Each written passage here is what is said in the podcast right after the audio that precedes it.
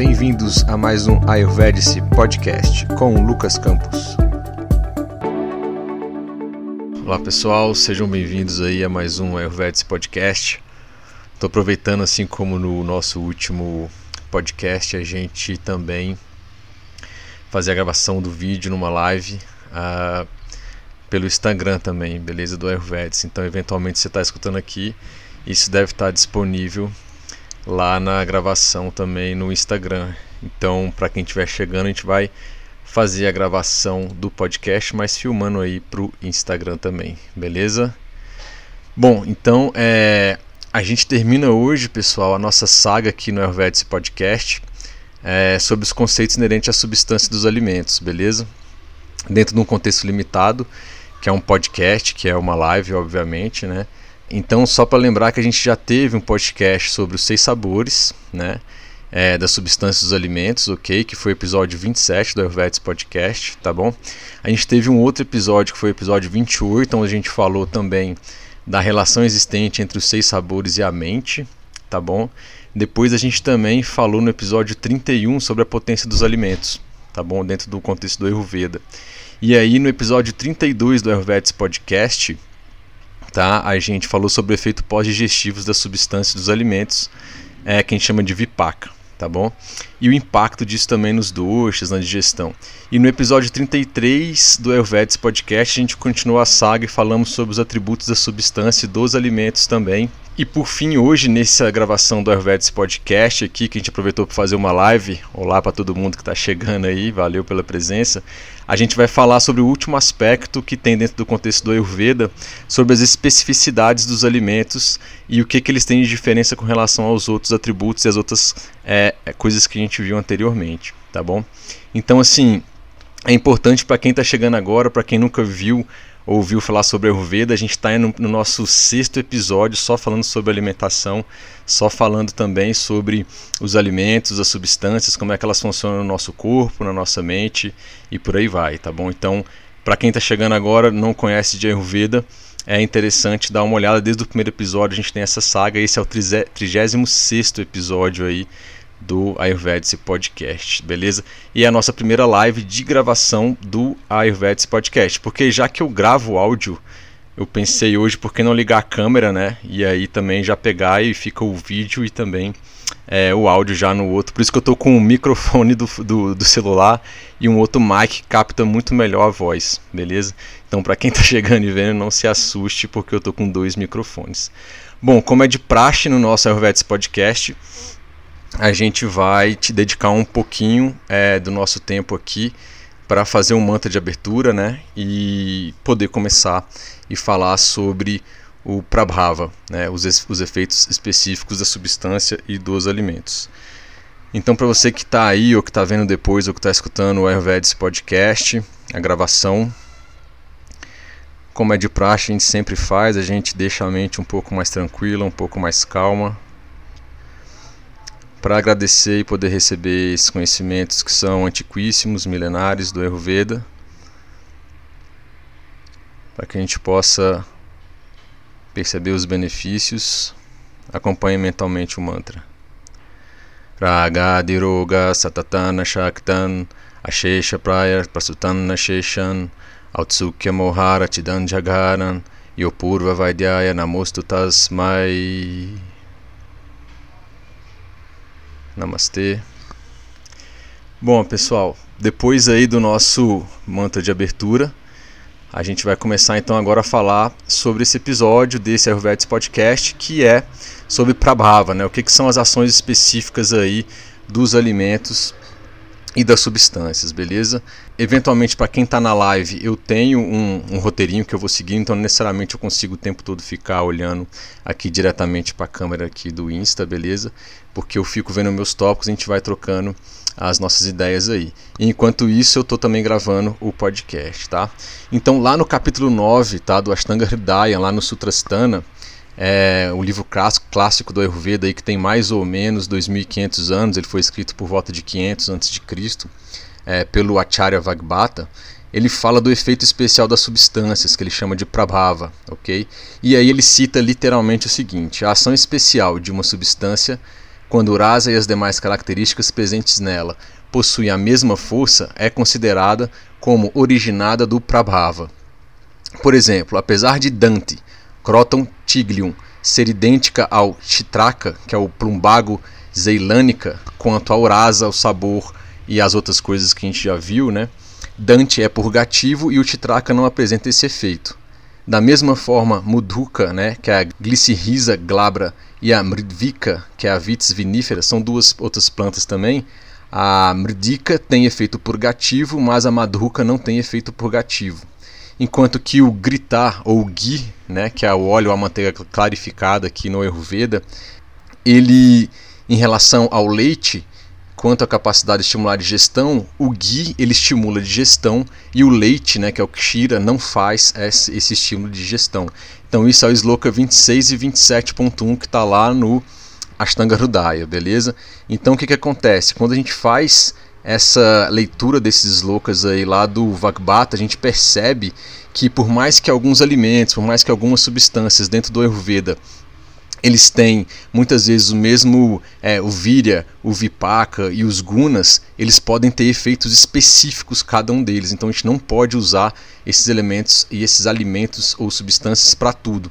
Então um exemplo bem clássico aqui que ele colocou no comentário dele que muitas vezes a gente tem essas substâncias com o mesmo Virya, Guna e o Vipaka e era de se esperar que tivesse o mesmo efeito, mas isso não é o que acontece exatamente, beleza? Com algumas substâncias e alimentos, tá? Então se a gente pegar as características do ghee e do leite na visão do Ayurveda aqui, tá bom?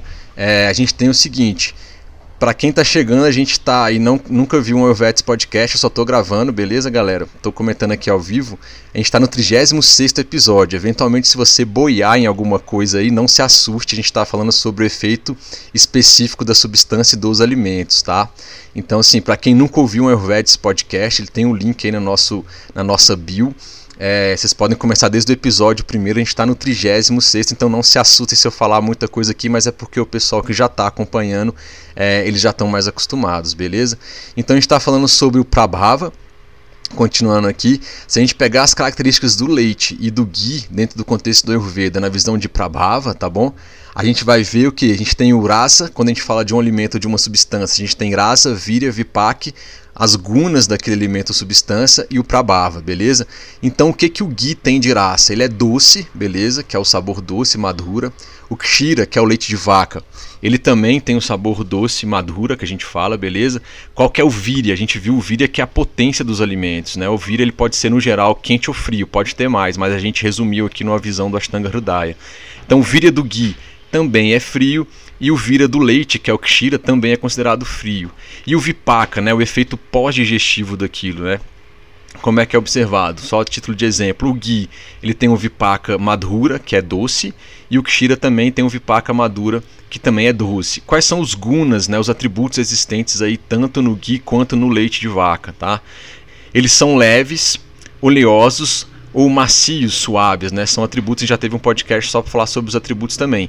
E o Prabhava, que é exatamente o que a gente quer dizer é, nesse podcast, que a gente quer explicar. Qual que é o efeito específico de cada um deles?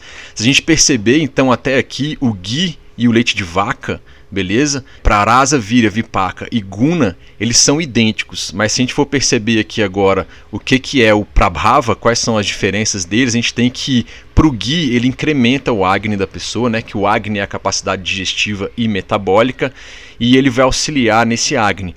Porém, entretanto e todavia, o Kshira, que é o leite de vaca, ele diminui a capacidade digestiva e metabólica e tem uma tendência de diminuir o Agni tá bom?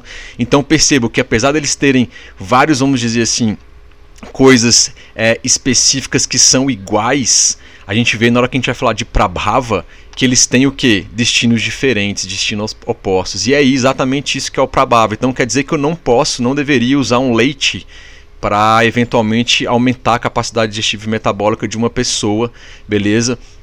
Numa visão é, do Ayurveda, tá? Tanto é que para o leite, muitas vezes no Ayurveda ele é recomendado a gente sempre é, ferver o leite, né? Aquecer o leite e eventualmente, dependendo da condição da pessoa, a gente pode colocar alguma especiaria, a gente pode colocar é, alguma coisa para potencializar a gente conseguir digerir melhor esse leite. Existe, existe os leites medicados também dentro do Ayurveda, é, com ervas, com especiarias e por aí vai, beleza?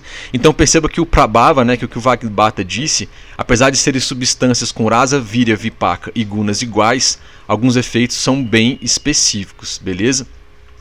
Lembrando também que o ghee ele é uma gordura, tá, pessoal? Então assim, ah, todo mundo às vezes consome muito ghee e tal, ele é uma gordura também, ele é uma manteiga clarificada. É, ele vem do leite, vamos dizer assim, né? Então ele não deixa de ser uma gordura e o próprio ghee também, apesar dele estar tá descrito aqui que ele pode aumentar e auxiliar a capacidade digestiva e metabólica, ele em excesso pode aumentar o kapha dosha para quem já conhece um pouco mais disso, tá bom? Então foi dado um exemplo, um exemplo didático ali no, pelo próprio texto clássico do Ayurveda.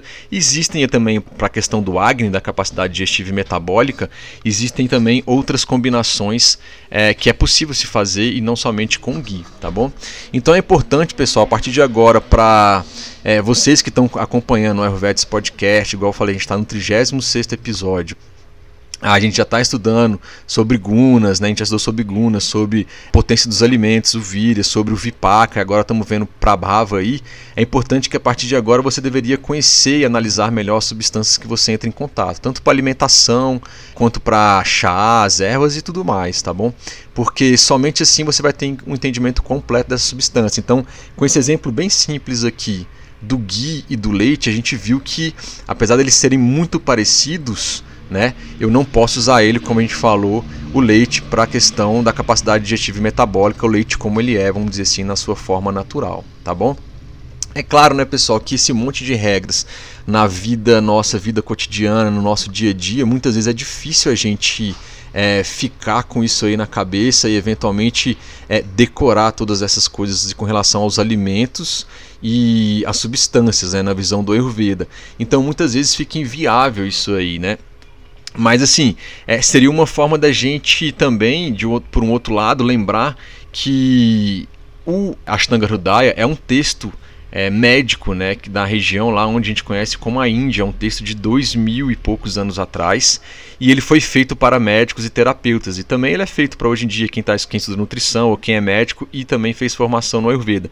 Então assim, ele não seria muito, vamos colocar assim, para quem é uma pessoa do dia a dia. Então, eventualmente, se você quisesse saber alguma coisa, você consultaria um terapeuta ayurvédico, um nutricionista que estudou Ayurveda, um médico é, que não se formou em Ayurveda na Índia, mas no Brasil conhece Ayurveda, tá?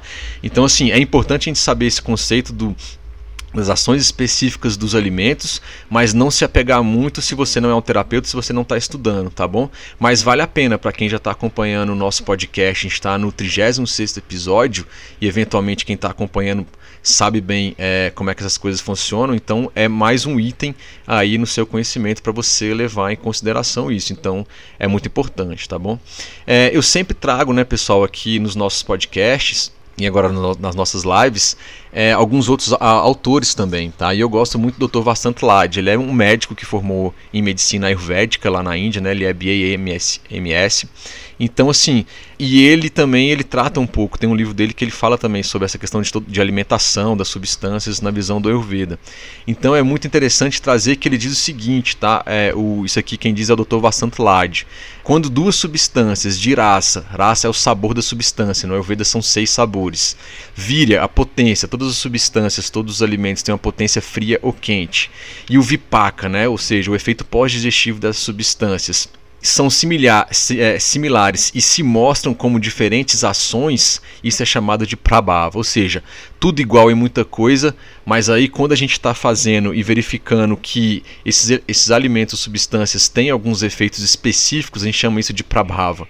Então isso está lá, como a gente falou no capítulo 9 do Ashtanga Hridaya, beleza? Aonde o Vagbata coloca isso e aqui também trazendo uma visão é, do Dr. do Dr. Vasant Lad, né? Então assim, a gente poderia dizer é, que o Prabhava, pessoal, nesse contexto de alimentação e de substâncias, ele não pode ser explicado muito pela lógica que a gente viu, né? Simplesmente Rasa, Virya, Vipaka e os Gunas, tá? Então, essa parte do efeito único de algumas substâncias está muito ligada à ação específica e dinâmica da consciência presente nesses alimentos, nessas substâncias, tá? Então, assim, Prabhava é, é, chamado também aqui dentro do Ayurveda, numa coisa, num conceito mais específico, né, de atintyavirya, ou seja, o efeito imprevisível das substâncias, né, apesar de já estar isso mapeado vários desses efeitos no estudo do Ayurveda pelos vários estudiosos que vieram e por aí vai. Então assim, quer ver outros dois exemplos? A gente acabou de dar o exemplo do ghee e acabamos de dar o exemplo também do leite, né, que eles têm é, urasa o Virya é, e as gunas semelhantes, mas o Vipaka e semelhantes e o Prabhava diferente. Outras duas substâncias que a gente tem é o que? É o sal de rocha e o sal marinho, por exemplo. Para gente que não conhece a Ayurveda e eventualmente é, para nutrição pode parecer ser a mesma coisa, mas na visão do Ayurveda, o sal de rocha e o sal marinho eles têm uma diferença, tá? Isso aqui eu tirei do livro do Dr. Vasantilade. Então ambos têm qual é o sabor, qual é o rasa de, de ambos eles, né? Eles têm o rasa salgado, né? Então são tem sabores salgados, sal é um ótimo exemplo do sabor salgado. Eles têm a víria, né? Qual é a potência desses alimentos? O víria é quente, beleza? É, o efeito pós-digestivo, né? O vipaca dele é doce. Então, e aí é domínio público, a gente sabe, né, pessoal, que no geral o sal marinho ele é um vilão aí para a questão de hipertensão, né? Então, ele pode provocar ou quem tem hipertensão tem que tirar, né? Não é bom fazer o uso muito grande desse sal marinho. E aí vem uma informação é, é nova, vamos dizer assim, retirada do livro e orientação do Dr. Vassant Lade, que é o que? Que eu fiquei até surpreso o sal de rocha ele não chega a ser tão vilão com relação ao sal marinho, né? Claro que excesso de sal como todo é ruim. Então perceba que na, nessa visão, é, nesse contexto, nesse tema do Ayurveda que a gente está falando que é o Prabhava, né? Que são as ações específicas, apesar do sal de rocha e o sal marinho terem o mesmo sabor, terem o mesmo, a mesma potência, terem o mesmo é, efeito pós-digestivo, ter as mesmas gunas, perceba que um não é de forma alguma que é o sal marinho bom para a hipertensão, quanto o outro não vai ter é tanto essa problemática. Eu confesso que essa informação eu até achei curiosa, isso eu tirei no livro do Dr. Vassant Lade, que é até esse livro aqui, ó, para quem não conhece ou depois quer ver, é esse livro aqui, ó, tá? Textbook of Ayurveda Dr. Vasant Lade. Então eu tirei essa informação de lá. Ainda não cheguei a pesquisar alguns arquivos, artigos científicos para verificar se realmente o sal de rocha não tem esse impacto na hipertensão, é, mas vou procurar saber depois até mais sobre isso, mas é uma informação para a gente poder exemplificar esse conceito de Prabhava, tá? Dentro do Ayurveda. Bom, outro exemplo que a gente pode trazer aqui, pessoal, é a questão da pimenta, né? A gente tem, por exemplo, vários tipos de pimenta. Então, por exemplo, pimenta cayena e a, o pipali, né? Que é a Piper longum. Ambas são de sabor picante, ou seja, toda pimenta vai ter um sabor picante. Tem uma potência quente, né? E um vipá com efeito pós-digestivo que também vai ser picante. E aqui vem a novidade, né? A ideia geral é que qualquer pimenta aí, isso na nutrição, na medicina, agrava a questão das hemorroidas, né? E isso no geral, óbvio, é verdade. Então quem tem problema de hemorroidas, de queimação, não deve ficar consumindo bastante pimenta, né? Ou deve evitar ao máximo isso. E aí, por mais que as duas tenham essas coisas semelhantes, percebe-se que não se aplica ao pípali pelo que o Ayurveda estudou e pelo que também está nesse livro do Dr. Vasant Lade, ele diz que a pimenta cayena ela realmente vai é, piorar, vamos dizer assim, essa situação de hemorroida, mas o pipali, né, o piper longum, ele não vai ter esse efeito de piora aí é, para as hemorroidas. Isso se dá conta por causa do prabhava, são efeitos específicos que cada substância vai ter. Tá? Então é isso que a gente queria trazer para vocês, tá? É um podcast é, mais simples, mais direto do que alguns outros, né? Porque é um conceito aí, um último conceito dentro dessa saga que a gente fez, como eu disse, esse é o sexto episódio é, do nosso Ayurvedic podcast que a gente fala sobre substâncias, sobre alimentação. Então a gente já tem aí bastante conteúdo, beleza? E para a gente fechar esses conhecimentos, é, esses conhecimentos que a gente trouxe até aqui, pessoal, como eu falei, é um podcast, né? Ou aqui agora uma live, por exemplo, é limitado, não tem como a gente fazer e, e colocar como se fosse uma aula, até porque não é esse o propósito. E saber o, é, o campo de atuação de cada um desses conceitos. Então isso é, é muito interessante a gente poder ter essa ideia de é, víria, vipaca, o sabor, o efeito pós-digestivo e o que cada substância pode trazer é, para gente, beleza? Então assim, é, pegando assim genericamente, como é, esse exemplo da pimenta que a gente acabou de falar, quando você vai, por exemplo, num restaurante é, mexicano, um restaurante indiano, sei lá, se alguém já foi, onde aquela comida estava picante de verdade, né? Você sente aquela picância. Como é que é todo o processo então desse alimento aí, fechando esse ciclo de conhecimento que a gente, é, que a gente falou até agora, né? Então, se você pega esse alimento que ele é picante, né? Na sequência que a gente está falando aí, o que, que acontece? Logo que você é, coloca esse alimento em contato com a língua, você tem o que? Você já sente aquela picância, o sabor, uraça daquele alimento já pega em contato com a língua direto e você sabe que aquilo é picante. Você consumindo aquilo, passa pelo, pelo seu esôfago e cai diretamente no estômago, né? Então é lá no estômago onde você vai sentir a potência do alimento, se ele é mais quente ou mais frio. A gente pegou um exemplo da pimenta, logo você vai sentir alguma coisa mais quente na região estomacal aqui, né? Então, eventualmente, se você já tiver com acne muito alto, com a capacidade digestiva muito alta, sentindo alguma queimação, alguma coisa nesse sentido, pode ser que essa pimenta, essa comida apimentada piore, né? E aí, como é que a gente vai sentir é, o efeito pós-digestivo, por exemplo, disso? Eventualmente, no outro dia, você indo ao banheiro ou você fazendo xixi, pode ser que você sinta alguma ardência. Então perceba que o alimento, depois dele digestivo, ele ainda traz alguma coisa ali, ele trouxe alguma coisa na formação das fezes e você pode sentir uma ardência ao é, fazer suas eliminações intestinais ou até mesmo ao urinar, né, que é a, a, aquela questão da ardência, tá? Então a gente percebe que eu tenho essas três coisinhas simples de qualquer substância alimentos, que é o sabor, contato com a língua, a potência em contato direto com o estômago, quente ou frio. A gente teve um podcast que falamos só cada um sobre, sobre cada um desses pontos e o efeito pós-digestivo aí. Se for aquela pimenta que a gente falou, que é o pipali, e, e, ele não vai impactar tanto nesse exemplo aqui com questão das hemorroidas, apesar de ser uma pimenta, tá? Então aí seria é o prabava, a ação específica daquilo ali, né? Então assim, eu já fiz essa experiência, pessoal, é, assim, de alimentação. Então, eventualmente já fui para os Estados Unidos, lá não sei se alguém já foi. Eles usam muito é pimenta, né? É, na comida lá deles, que é aquela pimenta pó, né? Pimenta do reino em pó para alimentar muitas coisas. Então, assim, para mim particularmente, as pimentas que são em pó, no geral, às vezes, eventualmente na é, é evacuação intestinal, é, a gente sente mais, pode sentir mais ardência, no meu caso especificamente. E quando é aquela pimenta mais, pimentas mais em molho, eu percebo que não tem, não acontece isso muito pelo menos comigo, né? Então lembra sempre, a Ayurveda, a gente fala muito de autopercepção, né? O que, que é bom, o que, que não é para você. Sabendo disso, pessoal, quando eventualmente eu vou viajar para os Estados Unidos ou para o México, já fui dos dois países, ou até na Índia, na Índia é foda, né? Na Índia, independente do lugar que você vai, pimenta sempre vai ter. E aí você já pede um lace lá para poder tirar um pouco essa picância e poder te salvar um pouco. Mas isso é interessante porque você começa a perceber como é que você funciona. Eventualmente, algum de vocês aí, uma pimenta em pó não, vai, não, faz tanta, não faz tanta diferença, você não sente tanto isso ou em questão de queimação, ou de urina, ou de, eva, é, de evacuação intestinal, né? Mas, por exemplo, para mim, a questão de pimenta no molho, eu não sinto praticamente nada, a não ser na hora aquela picância, é um pouco quente o estômago, né? Que é normal, todo mundo sente. É, mas fazer xixi e evacuação não sinto nada, mas aí quando é se consumir demais, igual em viagens quando eu faço, é, que ela é já é em pó, aí fica muito mais complicado, beleza?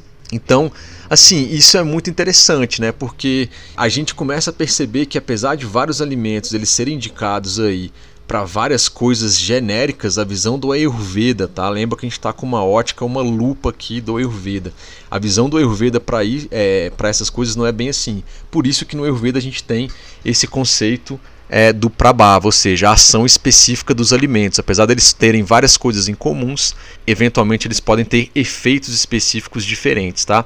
De acordo, inclusive, com a farmacologia moderna, tá, pessoal? Eles também já percebem isso, né? O Prabhava, que é esse conceito desse podcast que a gente está gravando agora, ele pode ser explicado de algumas maneiras. Uma dessas maneiras que eles colocam é considerado como atividade não específica das drogas, né, dos medicamentos e por aí vai. Então existem muitas propriedades farmacológicas aí mencionadas na farmacologia moderna que resulta em uma atividade não específica, que não era muitas vezes não esperada.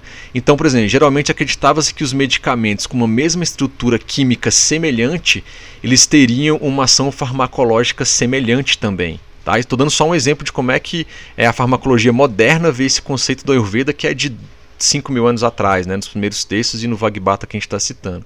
Então acreditava-se que medicamentos que tenham tivesse estrutura química semelhante, eles também teriam ações farmacológicas semelhantes, e não é o que eles é, perceberam. Né? Então, assim, não é possível prever as suas atividades, os seus, é, vamos dizer assim, os resultados simplesmente com base na estrutura química que é igual, beleza? Então, às vezes, medicamentos com estrutura química semelhante podem ter ações totalmente diferentes, né? Então, por exemplo, a morfina, né, e a papaverina são estruturas semelhantes quimicamente falando, beleza? Mas a ação farma farmacológica é totalmente diferente, né?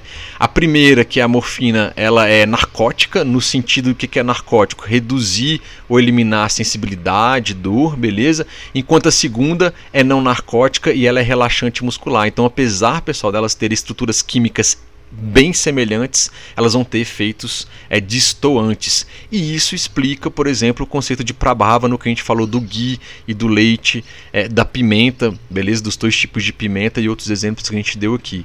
Então, isso basicamente, óbvio que na, na química moderna, na farmacologia moderna, eles não chamam de prabhava isso, né?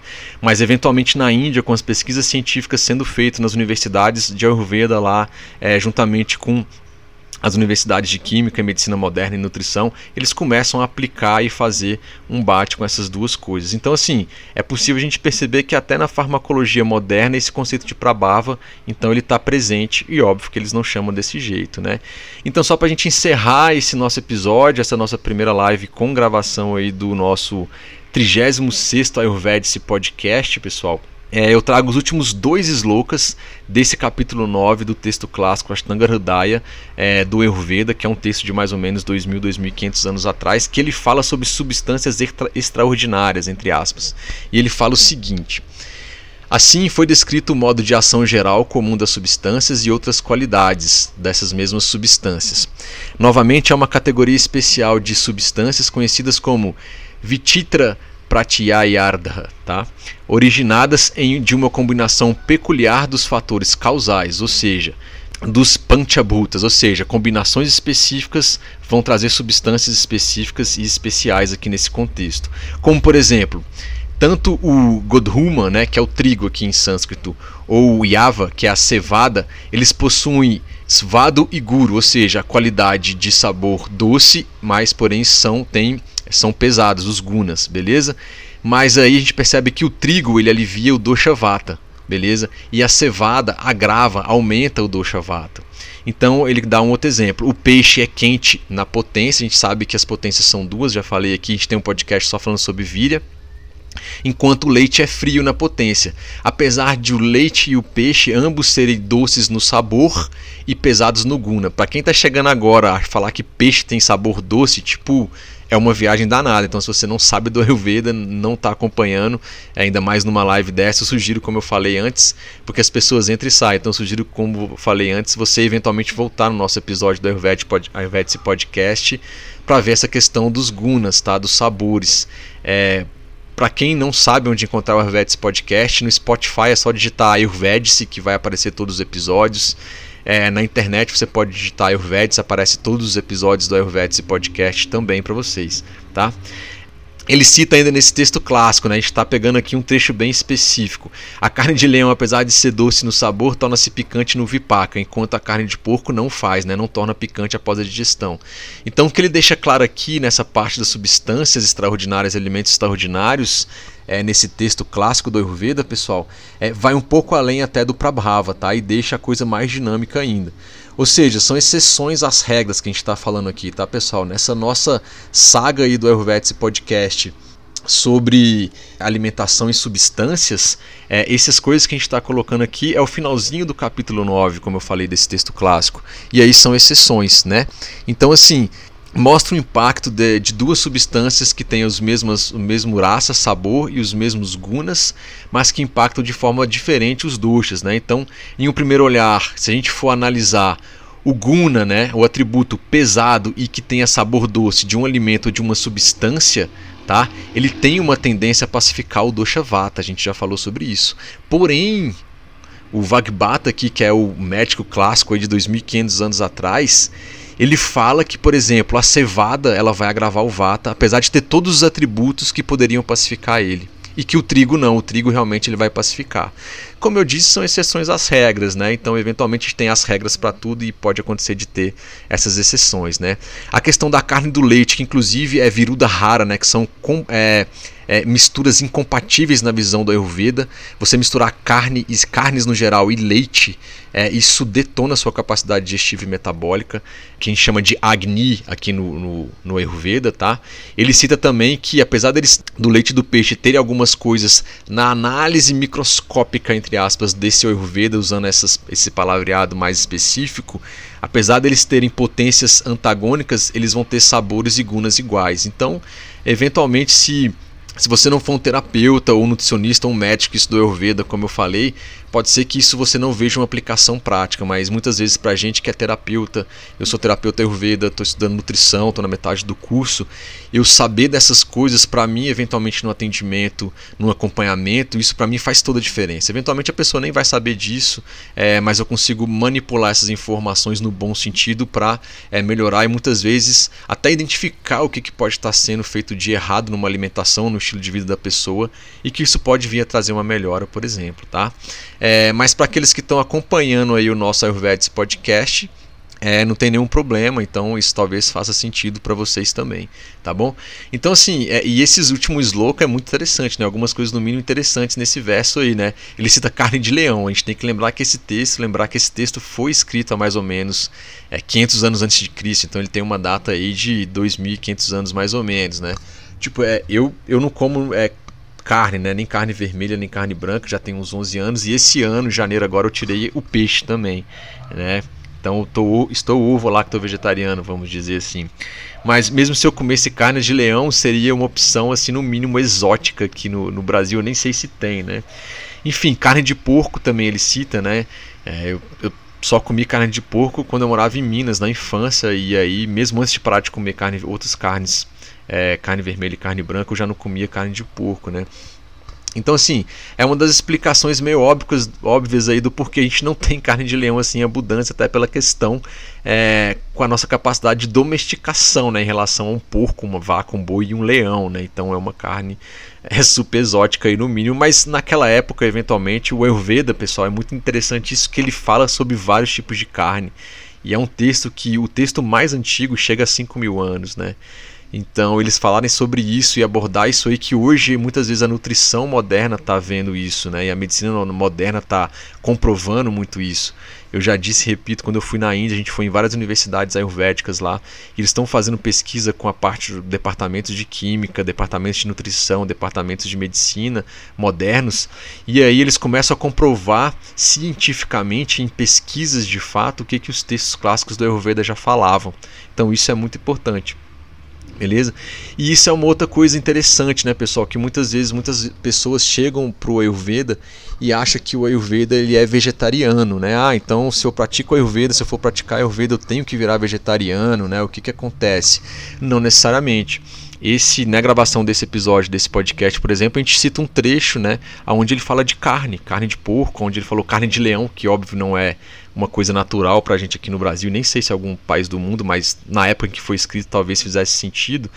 Então, muitas vezes no tratamento, do, na visão do Ayurveda, uh, eventualmente a gente tem que usar e vai usar compostos preparados é, alimentares que a gente fala, mas como remédio, né? E aí muitas vezes vai envolver o uso de carnes, tá? Então, o Ayurveda, se você eventualmente chegar é, para um tratamento Ayurveda e o seu médico, o seu terapeuta achar que você deve comer carne, porque a gente está pensando em curar aquela pessoa, né? em, em tirar aquele desequilíbrio dela eventualmente ele vai oferecer, você sendo vegetariano ou não, opções que o Ayurveda cita que pode ser melhor para você, tá? É, mas isso muitas vezes em condições de debilidades, em algumas doenças específicas, mas ele, então, mas ele é totalmente compatível com o vegetarianismo. Inclusive, ele tem capítulos de alimentação, capítulos e capítulos falando sobre alimentação ayurvédica, é, aonde é citado né, que é, você tem uma alimentação mais simples, é, alimentos que são mais específicos e que ajudam você a melhorar a sua capacidade digestiva e metabólica, a melhorar o seu aspecto mental. A gente já teve um podcast falando sobre isso. É, ele cita isso eventualmente, né? Então, assim, ele não é vegetariano, apesar da maioria da alimentação dele ele correr para esse caminho aí também, beleza? Agora, nesse trecho lido aqui também é onde ele cita eventualmente carne de leão, algum outro tipo de carne que é muito exótico pra gente, né? Como eu disse, foi feito isso há 2500 anos atrás, você não poderia assustar com essa carne de leão em relação à carne de porco, por exemplo, né? ou de cavalo, ou de vaca, ou de galinha, ou qualquer outro tipo de carne, de pescado. Porque no final das contas são todos, todos são animais, né? E essa questão de carne vai variar muito também, pessoal, se a gente parar para perceber, de cultura para cultura, né? Tem lugar que come carne de cachorro. A gente tá, viu aí que lá na China, da onde veio o coronavírus agora, eles comem carne de, lá, de morcego, de cobra, de cachorro.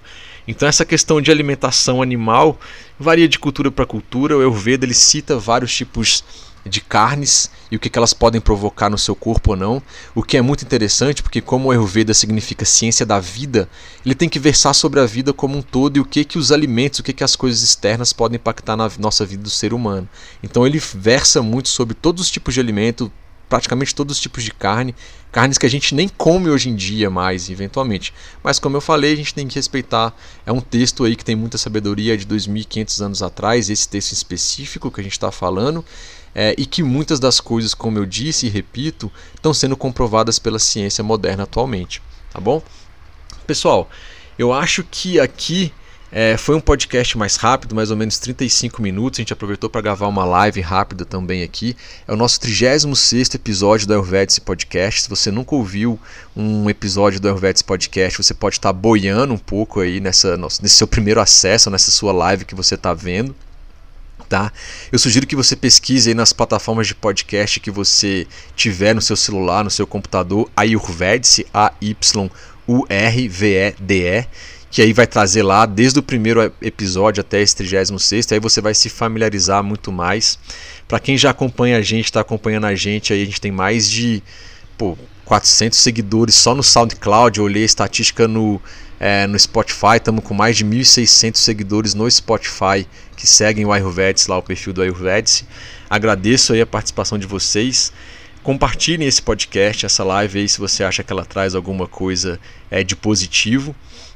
E é isso, uma novidade também, né, que eu já tinha falado isso no, no, início desse ano, mas é que o aplicativo do Ayurvedic, né, o aplicativo de Ayurveda para celulares, já existe uma versão gratuita desde 2018, 17 para Android, mas a gente refez essa versão toda, tá no forno mesmo, deve sair agora em junho e vai vir com muitas, muito mais novidades, tanto a parte teórica de Ayurveda, mas vai vir a parte prática de mantras também, e o que, que isso impacta na mente, que é uma das abordagens do Ayurveda também, né? Como ele é a ciência da vida, ele fala do corpo físico, ele fala de alimentação, ele fala da mente, ele fala do lado espiritual e sutil. Então a gente vai também trazer alguns preparados caseiros é, que você pode fazer na sua casa para os distúrbios simples do dia a dia, né, que eventualmente não precisa ir ao médico, um nutricionista eventualmente nesse sentido. Então a gente está refazendo tudo isso aí, vai estar tá disponível nas plataformas iOS e Android, muito provavelmente na primeira quinzena de é, junho, ou eventualmente se a gente conseguir adiantar ainda esse mês, beleza? Então eu acho que é isso, pessoal. É, quem quiser saber mais sobre a Ayurveda, eventualmente algum acompanhamento online nesses tempos de Covid aí, inclusive eu fiz um podcast, gravei uma live com o Thiago Namastê aí antes de ontem, né, no dia 1 de maio. A gente falou sobre essa ideia de atendimento ayurvédico online, o que, que dá para fazer, o que, que não dá para fazer, como é que é esse contexto todo. É, se vocês quiserem ver também é o episódio número 35 da Ayurvedics Podcast, beleza? Agradeço a todos vocês que nos acompanham, que estão aqui nessa live, que entrou e saiu eventualmente a primeira live de gravação do nosso Ayurvedics Podcast. E é isso. Um grande abraço para todos. Obrigado. Namastê. Valeu.